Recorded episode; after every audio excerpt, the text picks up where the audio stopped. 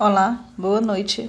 Estamos de volta com mais leituras psicanalíticas e outros, retornando a leitura do livro da Clarissa Píncula, Mulheres que Correm com Lobos, capítulo 7. Esse capítulo 7, ele encontra-se na página 229 do livro físico. Ele tem um tema, o corpo jubiloso, a carne selvagem. Eu sou Cláudia Freitas, faço essa leitura com vocês, vocês já me conhecem. E então vamos iniciar a leitura no capítulo 7. Como eu disse, página 229. Mulheres que correm com lobos. Sempre me emociono com o jeito pelo qual os lobos batem nos corpos uns dos outros quando correm e brincam. Os mais velhos a seu modo, os jovens aos deles, os magros, os gordos, os de pernas longas, os de rabos cortados, os de orelhas caídas e os de membros quebrados que ficarão tortos ao sará. Todos têm sua própria configuração corporal, sua própria força e sua própria beleza. Vivem e brincam de acordo com o que são, quem são e como são. Eles não tentam ser o que não são. Bem ao norte vi uma velha, uma vez uma velha loba com três pernas. Ela era a única que conseguia se enfiar numa fenda na qual cresciam vacinhos. Outra vez vi um lobo cinzento armar o bote e saltar com tal velocidade que deixou no ar por um segundo a imagem de um arco prateado. Lembro-me de uma visão delicada de uma jovem mãe ainda redonda de corpo, procurando com cuidado o caminho entre o musgo do lago com a graça de uma bailarina. No entanto, apesar de sua beleza e sua capacidade de manter a força, às vezes falam dos lobos os seguintes termos: Ah, vocês têm fome demais. Seus dentes são afiados demais. Seus apetites são muitos interesseiros. À semelhança dos lobos, as pessoas às vezes encaram as mulheres como se apenas um determinado tipo de temperamento, de apetite fosse acessível. E com enorme frequência acrescenta-se a essa atitude a atribuição de correção ou incorreção moral de acordo com a conformidade da forma, do jeito de andar, da altura e do tamanho da mulher em relação ao ideal único e exclusivo. Quando as mulheres são relegadas a disposições de ânimos, a maneirismos e a contornos que se amoldam a um único ideal de beleza e de comportamento, elas se tornam cativas tanto no corpo quanto na alma, não gozando mais de liberdade. Na psique instintiva, o corpo é considerado um sensor, uma rede de informações, um mensageiro com uma infinidade de sistemas de comunicação cardiovascular, respiratório, ósseo, nervoso, vegetativo, bem como emocional e intuitivo. No mundo imaginário, o corpo é um veículo poderoso, um espírito que vive conosco, uma oração de vida nos seus próprios méritos. Nos contos de fadas, como encarnado por objetos mágicos que têm capacidade e qualidade sobre-humanas, considera-se que o corpo tem dois pares de orelhas, um para ouvir os sons do mundo e o outro para ouvir a alma. Dois pares de olhos, um para a visão normal e o outro para a evidência. Dois tipos de forma, a dos músculos e a invencível força da alma. A lista de pares relacionados com o corpo não para por aí. Em métodos de trabalho com o corpo como de Feldenkrais de Aroyeda e outros, entende-se de diversas perspectivas que o corpo possui seis sentidos em vez de cinco. O corpo usa sua pele, sua face, sua carne mais profunda para registrar tudo o que ocorre com ele. Como a perda de Roseta, para aqueles que sabem decifrá-lo, o corpo é um registro vivo da vida transmitida de vida levada, de esperança, de vida e de cura. Seu valor está na sua capacidade expressiva para registrar reações imediatas, para ter sentimentos profundos, para pressentir.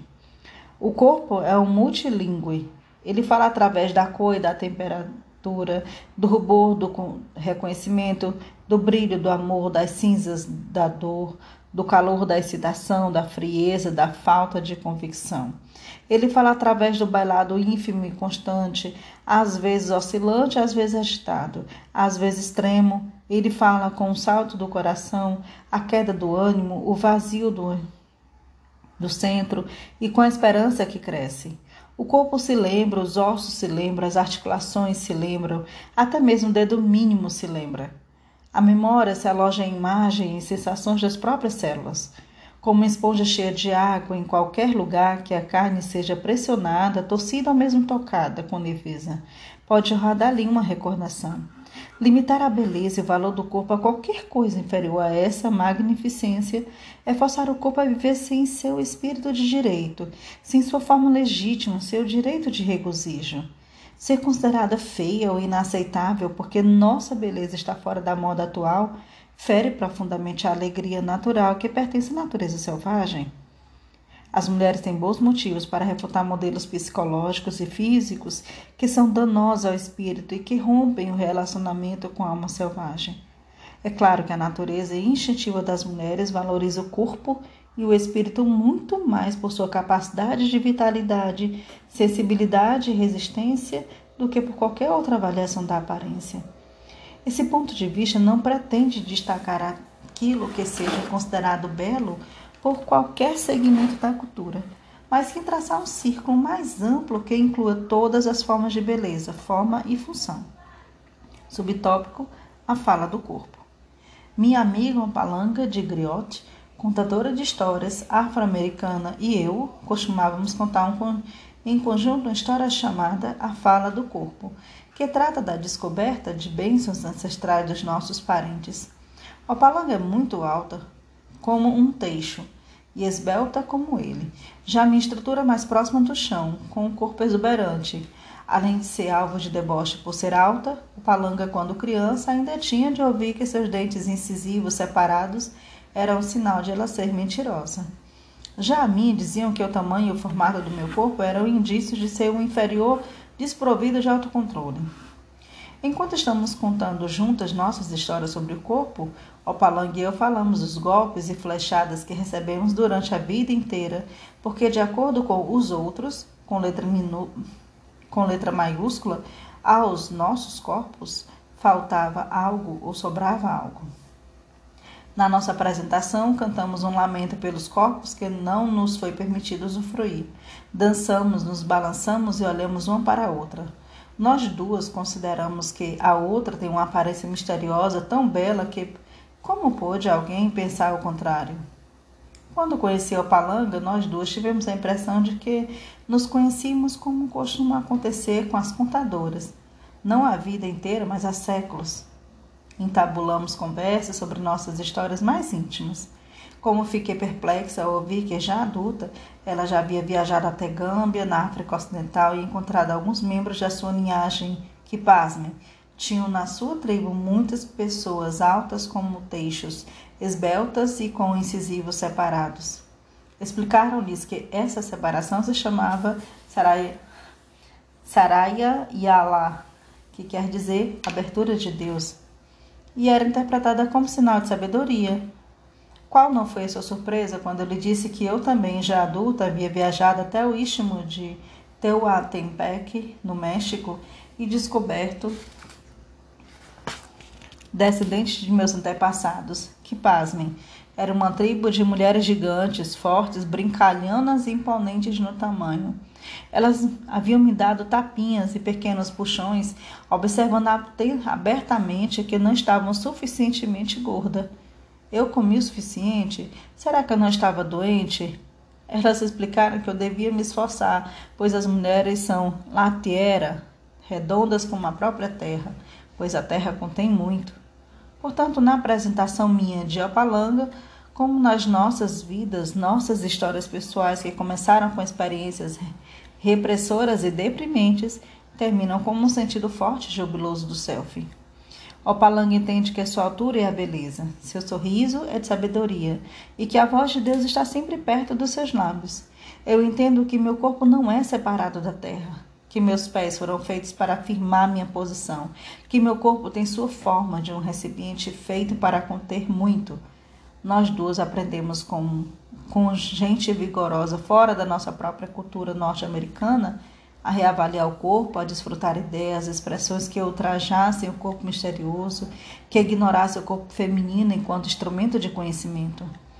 Extrai grande prazer de, um mundo repleto de muitas espécies de beleza, é uma alegria na vida a qual todas as mulheres fazem jus. Defender apenas um tipo de beleza é, de certo modo, não observar a natureza. Não pode haver apenas um tipo de árvore, canora, apenas uma variedade de pinheiro, apenas uma qualidade de lobo. Não pode haver apenas um tipo de bebê, um homem ou de mulher. Não pode haver apenas um formato de seio, de cintura, um tipo de pele. Minha experiência com mulheres avantajadas no México fizeram com que eu me questionasse todo o conjunto de premissas analíticas relacionadas a diversos tamanhos, formatos e especialmente peso das mulheres. Uma antiga premissa psicológica em especial pareceu-me absurdamente equivocada. A ideia de que todas as mulheres avantajadas têm fome de alguma coisa, que de dentro delas existe uma pessoa magra que grita para sair. Quando sugeri essa imagem da mulher magra que grita, uma das majestosas mulheres da tribo Teuana, ela ficou me observando com certo alarme.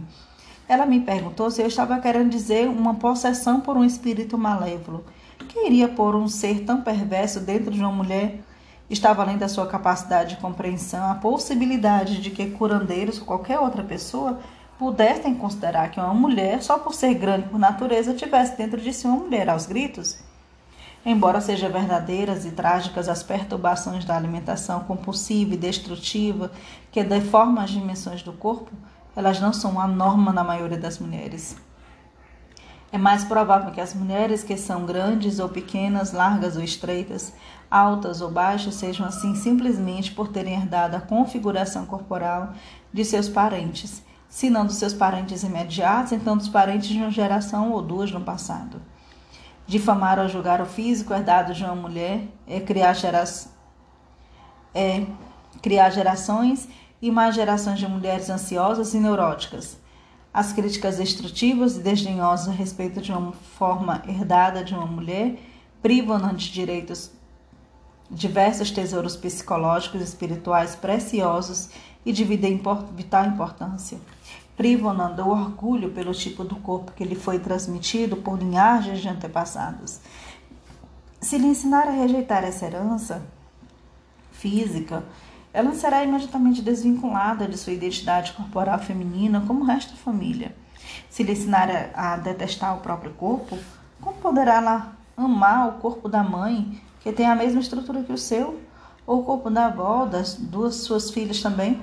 Como poderá ela amar os corpos de outras mulheres e homens próximos a ela que tiveram herdado o corpo dos seus mesmos antepassados? Semelhante agressão à mulher destrói o seu legítimo orgulho de parentesco, como uma própria gente lhe rouba a alegria natural que ela sinta por seu corpo, não importa qual seja sua altura, tamanho ou forma. No fundo, a agressão ao corpo da mulher é uma agressão de longo alcance que atinge tanto os que vieram antes dela quanto as que chegarão depois. O que acontece é que as críticas ásperas a respeito da aceitabilidade do corpo criam uma nação de garotas altas, corcundas, de baixinhas sobre pernas de pau, de mulheres avantajadas, vestidas como se estivessem de luto, ou de outras muito magras que tentam se inflar como serpentes e vários tipos de mulheres que se escondem. Destruir o vínculo instintivo da mulher com o seu corpo natural subtrai-lhe a confiança, faz com que ela insista em descobrir se ela é uma boa pessoa ou não. Se baseia sua autoestima em aparência em vez de na essência, ela é pressionada a gastar sua energia preocupando-se com a quantidade de alimento que consome, com o número na balança ou na fita métrica. Essa destruição lhe dá uma ideia fixa e influencia tudo o que ela faz, planeja e prevê. No mundo instintivo, é inconcebível que uma mulher viva absurda desse jeito com a sua aparência. Faz total sentido manter-se saudável e forte, cuidar do corpo como a melhor forma possível. No entanto, devo admitir que muitas mulheres têm uma faminta dentro de si. Em vez de famintas por ter um certo tamanho, formato ou altura, em vez de famintas por se adequar ao estereótipo, as mulheres têm forma de consideração básica por parte da cultura que as cerca. A mulher faminta ali dentro anseia por ser tratada com respeito, anseia por ser aceita e, no mínimo, aceita por ser vista sem preconceito. Se realmente existe uma mulher gritando para sair, ela está pedindo aos gritos que terminem as projeções desrespeitosas que os outros lançam sobre seu corpo, seu rosto, sua idade.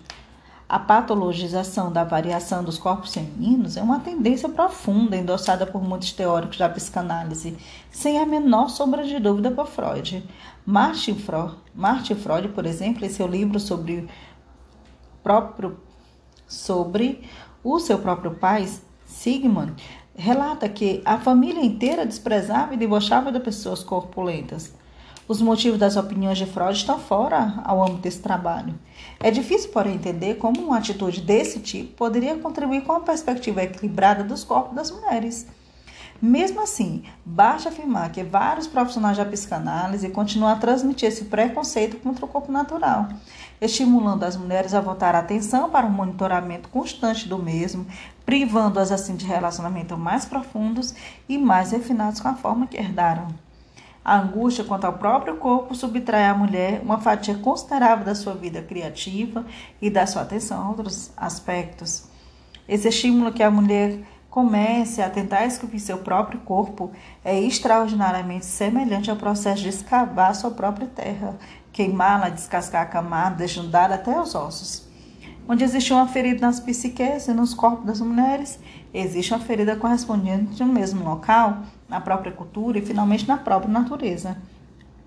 Numa psicologia de caráter verdadeiramente holístico, todos os universos são interpretados como inter, interdependentes, não como entidades autônomas. Não é de admirar que a nossa cultura coexista uma questão de esculpir o corpo natural da mulher, a questão correlata de entalhar a paisagem, ainda de retalhar a cultura em partes que estejam na moda. Apesar de uma mulher não ter condição de parar de, secção da cultura e das terras da noite para o dia, ela tem condição de interromper esse processo do seu próprio corpo. A natureza selvagem jamais defenderia a tortura do corpo, da cultura ou da terra. A natureza selvagem jamais concordaria em aceitar as formas com o objetivo de provar valor, controle ou caráter, de formar, tornar essas formas mais agradáveis a olhar ou mais valiosas em termos financeiros. Uma mulher não pode tornar-se a cultura mais consciente apenas com uma atitude para consigo mesmo, fazendo com que essas projeções desvalorizadoras simplesmente ricocheteiem. Isso ela consegue ao resgatar seu corpo, ao não renunciar à alegria do seu corpo natural, ao não comprar a ilusão popular de que a felicidade só é concedida através da certa configuração ou idade, ao não esperar nem se abster de nada, ao reassumir sua vida verdadeira em plenos pulmões, ela consegue interromper o processo. Essa dinâmica do amor próprio e da aceitação de si mesma são o que dá início à mudança de atitude na cultura. Subtópico: o corpo nos contos de fadas. Existem muitos mitos e contos de fadas que descrevem a fragilidade e a natureza selvagem do corpo. Temos o grego Hefesto, o manco que trabalhava os metais preciosos, o mexicano Artar, que tinha dois corpos, a Vênus nascida no mar, o pequeno alfaiate, que era feio, mas que podia gerar vida nova, as mulheres da montanha dos gigantes, que são cortejadas por sua força, Tumbelina, que consegue viajar de um lado para o outro com o auxílio da mágica, e muitos outros. Nos contos de fadas, determinados objetos mágicos têm capacidades sensoriais e de transporte, que são hábeis metáforas do corpo, como a nuvem, a folha e o tapete mágico. Às vezes, mantos, sapatos, escudos, chapéus e elmos proporcionam o poder da invisibilidade de uma força superior, da evidência e assim da vidência e assim por diante. São como uma parentela arquetípica. Cada um permite ao corpo físico dispor de um aprofundamento do insight, da audição, do voo, de algum tipo de proteção tanto para a psique quanto para a alma. Antes da invenção da carruagem, coxas e bigas, antes da domesticação de animais para tração e montaria, aparentemente a imagem que representam, representava o corpo sagrado era do objeto mágico. Peças do vestuário, amuletos, talismãs e outros objetos, quando o participante de algum tipo de relação transportava a pessoa para o outro lado do rio ou do mundo. O tapete mágico é um excelente símbolo do valor sensorial e psíquico do corpo natural selvagem. Os contos de fase em que aparece o motivo do tapete mágico imitam a atitude não muito consciente para com o corpo na nossa cultura. O tapete mágico é a princípio considerado como completamente ordinário e sem grande valor. No entanto, para aqueles que se sentam na sua densa felpa e dizem suba, o tapete começa imediatamente a tremer. Eleva-se no solo, paira um pouco e de repente, zoom, sai voando, transportando o passageiro para um lugar, um centro, um ponto de vista, um conhecimento diferente. O corpo, através de seus estados de excitação, percepção e de experiências sensoriais, como por exemplo, ao ouvir a música, a voz de uma pessoa amada, ou ao sentir um certo perfume, tem a capacidade de transportar para outros lugares. No conto de fadas, como nos mitos, o tapete representa um meio de locomoção, mas de um tipo determinado, do tipo que nos permite ver em profundidade o mundo assim como a vida em qualquer sentido. Nas profundidades, o mundo, assim como a vida nas histórias do Oriente Médio, ele é o veículo para o voo espiritual dos xamãs. O corpo não é um objeto inerte do qual lutamos para nos livrar. Visto da perspectiva correta, ele é um foguete. Uma série de atrevos atômicos, um emaranhado de cordões umbilicais neuróticos que nos ligam a outros mundos e outras experiências. Além do tapete mágico, existem outros tipos para os símbolos para o corpo. Uma história específica ilustra três deles. Essa história me foi passada por Fartah Kelly. Ela se chama simplesmente A História do Tapete Mágico. Nela, um sultão manda três irmãos procurar o melhor objeto da terra. Aquele dos três que trouxer o que for considerado tesouro dos tesouros, receberá todo um reino.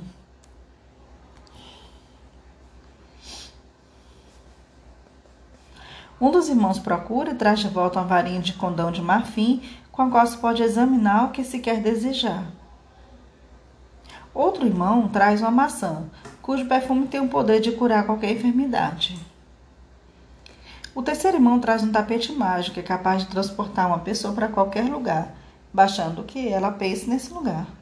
O sultão pergunta: o que é melhor? A capacidade de ver distância? A capacidade para a cura e recuperação ou a capacidade do voo espiritual? Cada irmão, por sua vez, glorificou o objeto por ele encontrado. O sultão, no entanto, acaba por abanar a mão e proclamar que nenhum deles é melhor do que o outro, pois sem um deles, os outros não têm nenhum valor. Com isso, o reino é dividido entre os três irmãos em partes iguais.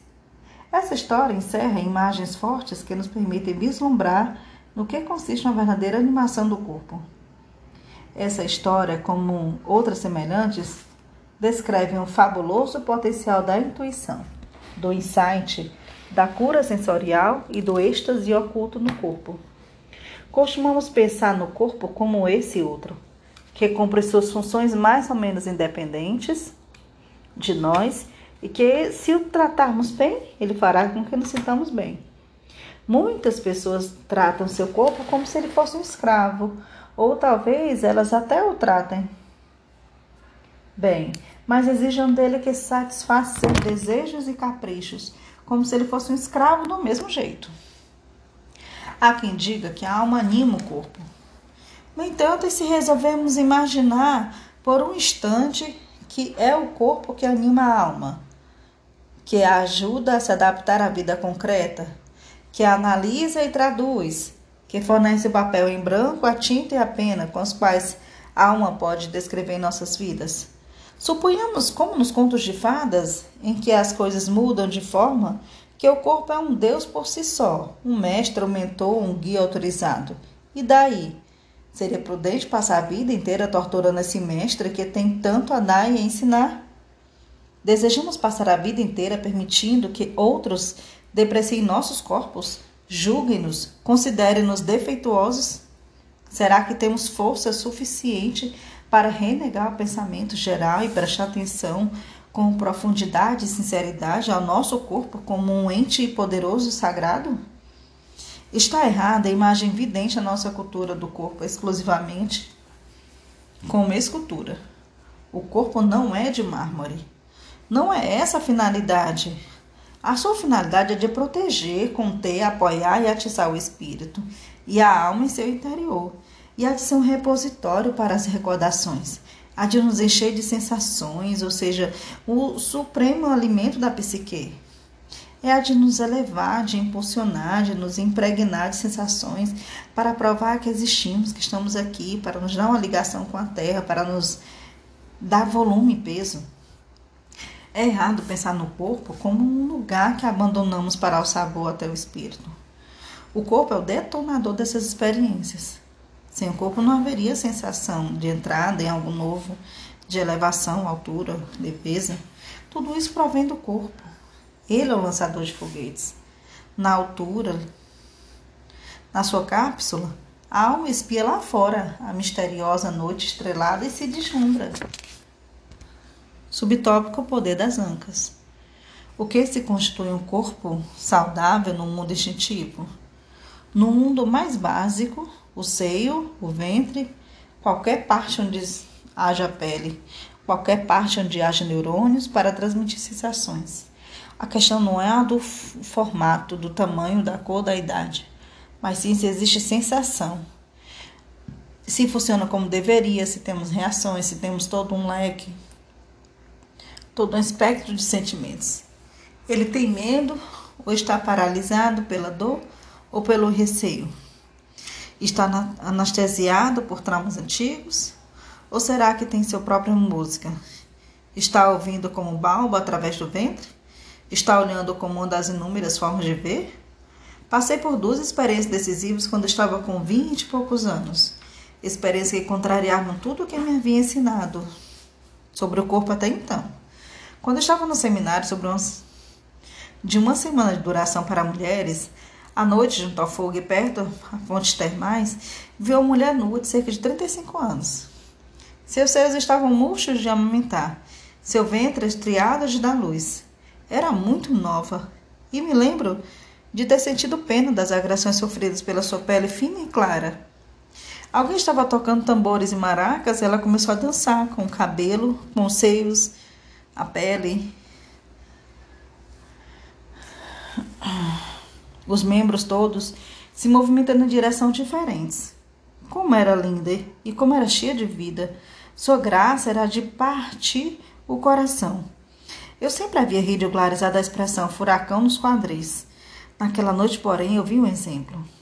Vi o poder das suas ancas. Presenciei o que me havia ensinado a ignorar. O poder do corpo de uma mulher quando é animado de dentro para fora. Quase três décadas mais tarde, ainda posso vê-lo dançando no escuro. Ainda sinto o impacto da força do corpo.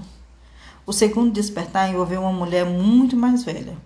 De acordo com os padrões vigentes, seus quadris eram excessivamente parecidos com peras.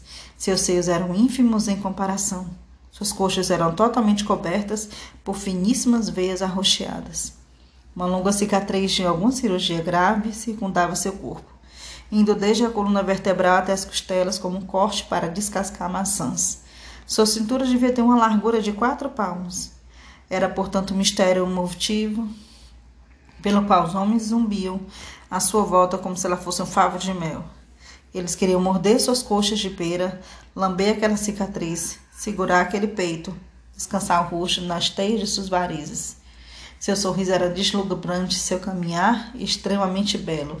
E quando ela olhava, seus olhos realmente absorviam o que estavam vendo. Vi novamente o que haviam me ensinado a ignorar: o poder no corpo. O poder cultural do corpo é a sua beleza, mas o poder no corpo é raro, pois a maioria das mulheres o expulsou com torturas ou com a sua vergonha da sua própria carne.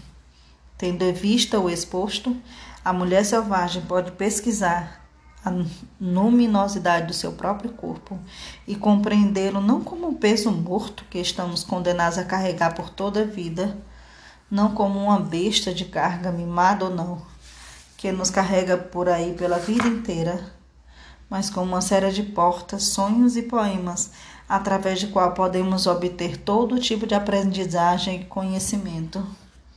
Na psique selvagem, Compreende-se o corpo como um ser por seus próprios méritos, que nos ama que depende de nós, para quem de vez em quando somos a mãe e que de vez em quando representa a mãe para nós.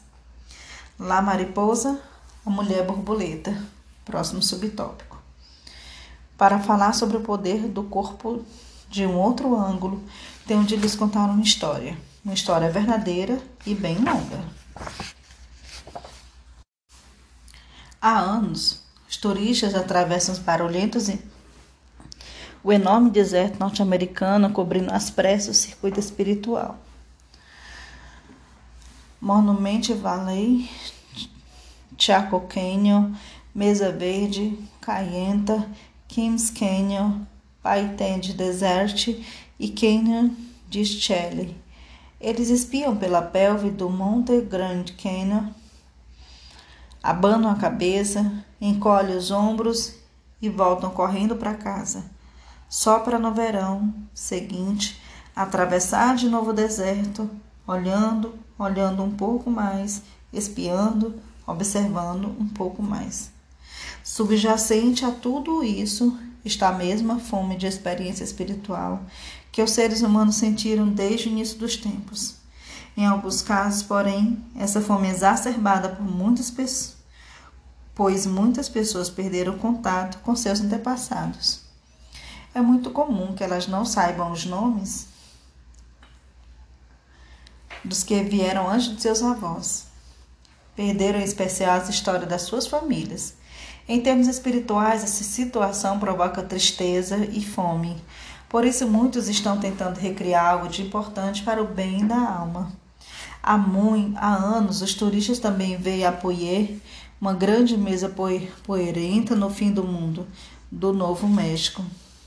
Aqui, os Anasazi, os antigos, costumavam se chamar de uma mesa para outra.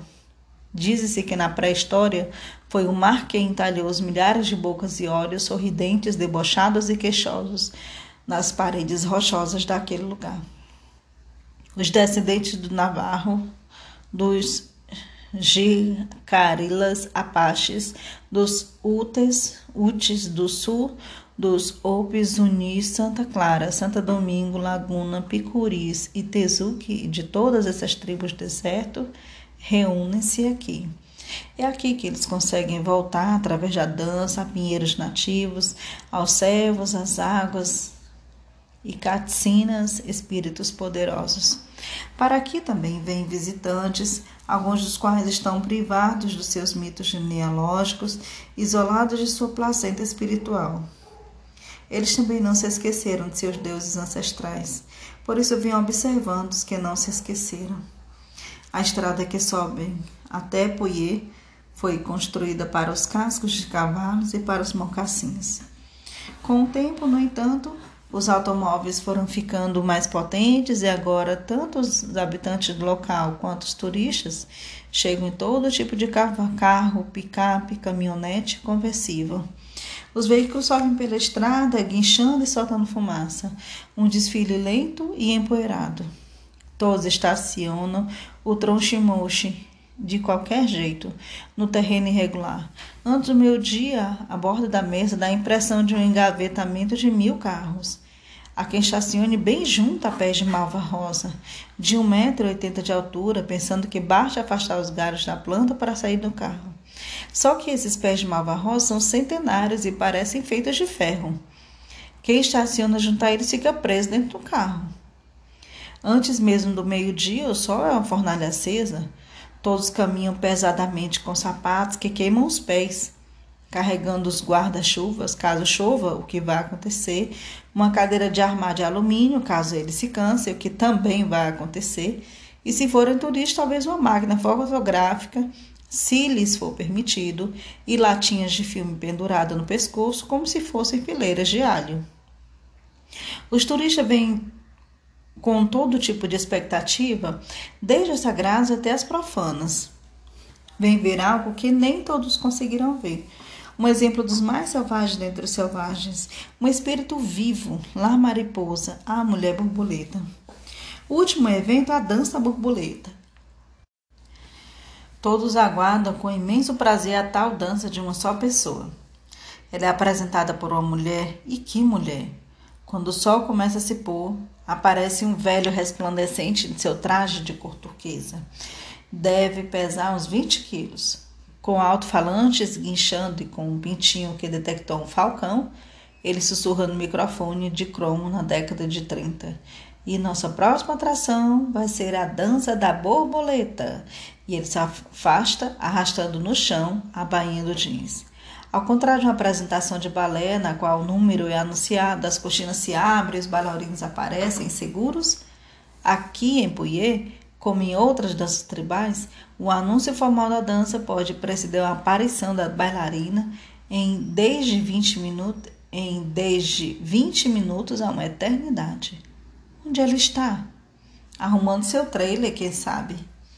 Aqui são comuns temperaturas superiores a 40 graus centígrados e são necessários retoques de última hora na maquiagem, no corpo desmanchado pelo suor. Se um cinto da dança que pertenceu ao seu avô, avô da dançarina, se partir no caminho até a arena, ela simplesmente não faria sua apresentação, pois o espírito do cinto precisaria descansar.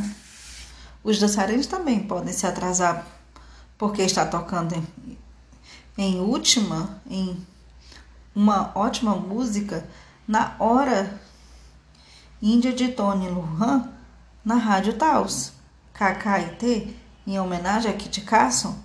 Pode acontecer de um não ter ouvido o alto-falante e precisar ser chamado por mensageiro a pé e depois é claro que o dançarino precisa falar com todos os parentes no caminho até a arena. E com a maior certeza deve parar para que seus sobrinhos e sobrinhas deem uma boa olhada. Como as criancinhas ficam assombradas de ver o imponente espírito Katsina, que desperta e a suspeita de se parecer pelo menos um pouco com o tio Tomás, ou uma participante da dança do milho que dá a impressão de ser mesmo muito parecida com a tia Yazi. Afinal, existe a possibilidade sempre presente de que o dançarino ainda esteja lá na rodovia de Tesuque, com as pernas balançando a goela escancarada de uma picape enquanto o escapamento polui o ar por mais de um quilômetro a favor do vento. Enquanto espera a dança da borboleta no estado de agitação irrefreada, todos tagarelam acerca das virgens das borboletas, sobre a beleza das meninas unis que dançaram no antigo traje vermelho e preto e de um ombro só e com vibrantes círculos cor-de-rosas pintados nas faces. Elogiam também os rapazes da dança do cervo que se apresentaram com galhos de pinheiro amarrados aos braços e às pernas. O tempo passa, passa e passa. As pessoas sacodem moedas nos bolsos, chupam os dentes, os turistas ficam impacientes para ver essa maravilhosa bailarina borboleta. Inesperadamente, já que todos estão para lá entediados, os braços do tocador do tambor começam a fazer soar o sagrado ritmo da borboleta. E os cantores do coro começam a gritar para os deuses com toda a alma. Para os turistas, uma borboleta é algo delicado. Ah, a frágil borboleta, sonham eles. Por isso ficam necessariamente abalados quando surgem aos saltos Maria Lujan ela é grande, grande mesmo, como a Vênus de Willendorf, como a mãe dos dias, como a mulher heróica do Diego Rivera, que construiu a cidade do México como simples voltear com seu pulso. E Maria Lujan é velha, muitíssimo velha, como uma mulher que soltou o pó, velha como um rio velho, velha como os pinheiros nos pontos mais altos das montanhas. Um dos seus ombros está nu, sua manta vermelha e preta, um vestido saco pula de um lado para o outro, com ela dentro. Seu corpo pesado, suas pernas muito finas fazem com que ela lembre uma aranha saltitante envolta numa pamonha. ela salta no, salta no pé só e depois no outro. Ela abana seu leque de pernas por toda parte. Ela é a borboleta que chegou para dar força aos fracos. Ela é o que a maioria considera não ser forte. A velhice, a borboleta, o feminino. O cabelo da donzela borboleta cai até o chão. Ele é denso como dez feixes de milho, é de uma cinza de pedra, e ela usa as asas da borboleta do seu tipo, que se vê nas crianças, que fazem papel de anjos em peças na escola. Seus quadris são como duas enormes cestas balouçantes e a parte carnuda no alto das nádegas é larga o suficiente para carregar duas crianças. Ela salta, salta e salta, não como coelho, mas sim, mas em passinhos que ecoam. Estou aqui, aqui, aqui, estou aqui, aqui, aqui. Acordem, acordem, acordem. Ela abana o leque para cima e para baixo, salpicando a terra e o povo da terra e o espírito polinizador da borboleta. Suas pulseiras de conchas chocalhas como cascavéis, suas ligas providas de sinos produzem o som da chuva. Sua silhueta, como sua grande barriga e pernas pequenas, dança de um lado do círculo para o outro. Seus pés deixam pequenos redemoinhos de poeira. As tribos ficam reverentes, envolvidas. No entanto, alguns turistas olham uns para os outros, perguntando ao sussurro se aquilo é a donzela borboleta. Eles estão perplexos, alguns até mesmo decepcionados. Parecem não mais se lembrar do que o mundo dos espíritos é um lugar em que os lobos são mulheres, os ursos são maridos e as velhas de dimensões avantajadas são borboletas. É apropriado que a mulher selvagem, a mulher borboleta, seja velha e corpulenta, pois ela traz o um mundo dos trovões no seio e o um mundo subterrâneo no outro. Suas costas são a curva do planeta Terra com todos os seus frutos. Alimenta os animais. Na sua nuca ela traz o sol nascente e poente. Sua coxa esquerda guarda todos os pinheiros. Sua coxa direita, todas as lobos do mundo. Em seu ventre estão todos os bebês que um dia ainda irão nascer. A donzela borboleta é a força feminina fertilizadora. Ao transportar o pólen de um lugar para o outro, ela fecunda por cruzamento. Da mesma forma que sua alma fertiliza a mente com sonhos, da mesma forma que os arquétipos fertilizam o mundo concreto, ela é o centro. Ela se aproxima dos opostos ao tirar um pouco daqui e levá-lo para lá. A transformação não é nem um pouco mais complicada do que isso. É essa a sua lição. É assim que a borboleta faz. É assim que a alma atua. A mulher borboleta corrige a ideia equivocada de que a transformação é só para os torturados, para os santos ou apenas para os tremendamente fortes. O self não precisa mover montanhas para se transformar. Um pouco basta. Um pouco vai longe. Um pouco muda as coisas. A força fertilizadora substitui a movimentação de montanhas. A donzela borboleta poliniza as almas na terra. É mais difícil do que vocês pensam, diz ela. Ela abana seu leque de penas e saltita porque está derramando pólen espiritual sobre todos os presentes. Índios norte-americanos, criancinhas, turistas, todo mundo. Ela está usando seu corpo inteiro como uma benção. Esse seu corpo velho, frágil, grande, manchado de pernas curtas e quase sem pescoço. Essa é a mulher vinculada à sua natureza selvagem, a intérprete da força instintiva fertilizante, a que conserta, a que recorda antigas ideias. Ela é a voz mitológica, ela é a encarnação da mulher selvagem. A intérprete da dança da borboleta tem de ser velha, por representar a alma que é velha. Ela é larga de coxas e ancas por carregar tantas coisas. Seu cabelo grisalho garante que ela não precisa mais obedecer a tabus ligados ao, contra, ao contato com outras pessoas.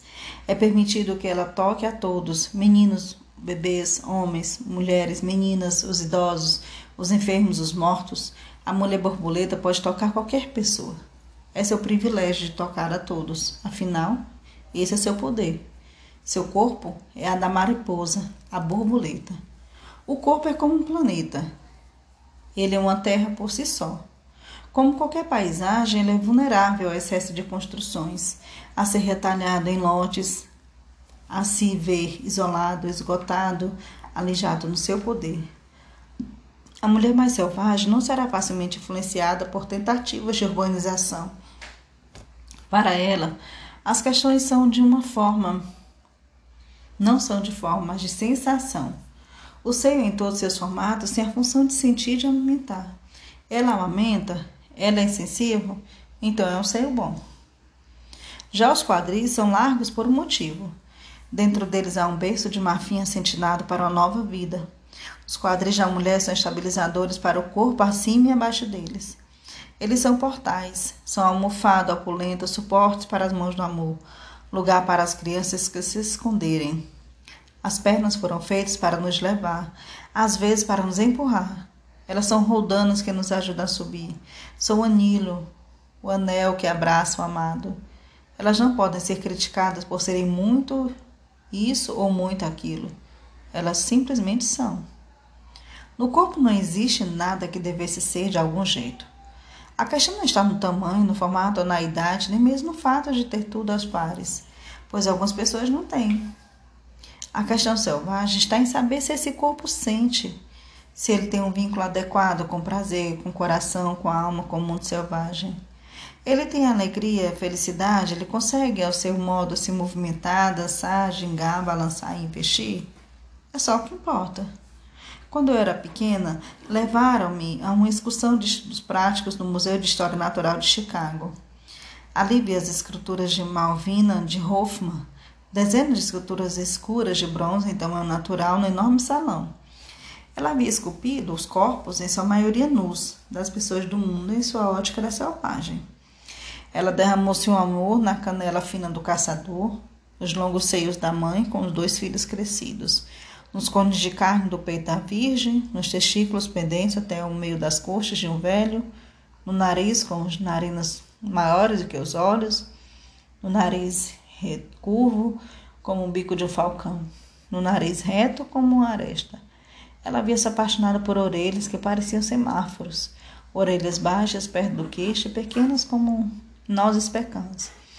Ela havia amado cada cabelo enroscado como um seixo de cabras, cada cabelo ondulado como uma fita que se desenrola ou liso como um capim molhado. Ela sentiu um amor selvagem pelo corpo. Ela compreendia o poder no corpo. Há um verso para as minas negras que consideraram suicídio quando arco-íris é suficiente, de Ntozaki Shanse. Na peça, a mulher de roxo fala depois de lutar para lidar com todos os aspectos físicos e psíquicos de si mesma, que a cultura ignora ou deprecia. Ela resume com estas palavras sábias e pacíficas: É isso que tenho: poemas, coxas grossas, peito pequeno e tanto amor. É esse o poder do corpo, o nosso poder, poder da mulher selvagem. Nos mitos e contos de fadas, as divindades e outros espíritos poderosos testam o coração dos seres humanos ao aparecer sob diversas formas que disfarçam sua natureza divina. Aparecem usando mantos, farrapos, faixas de prata ou com os pés enlameados.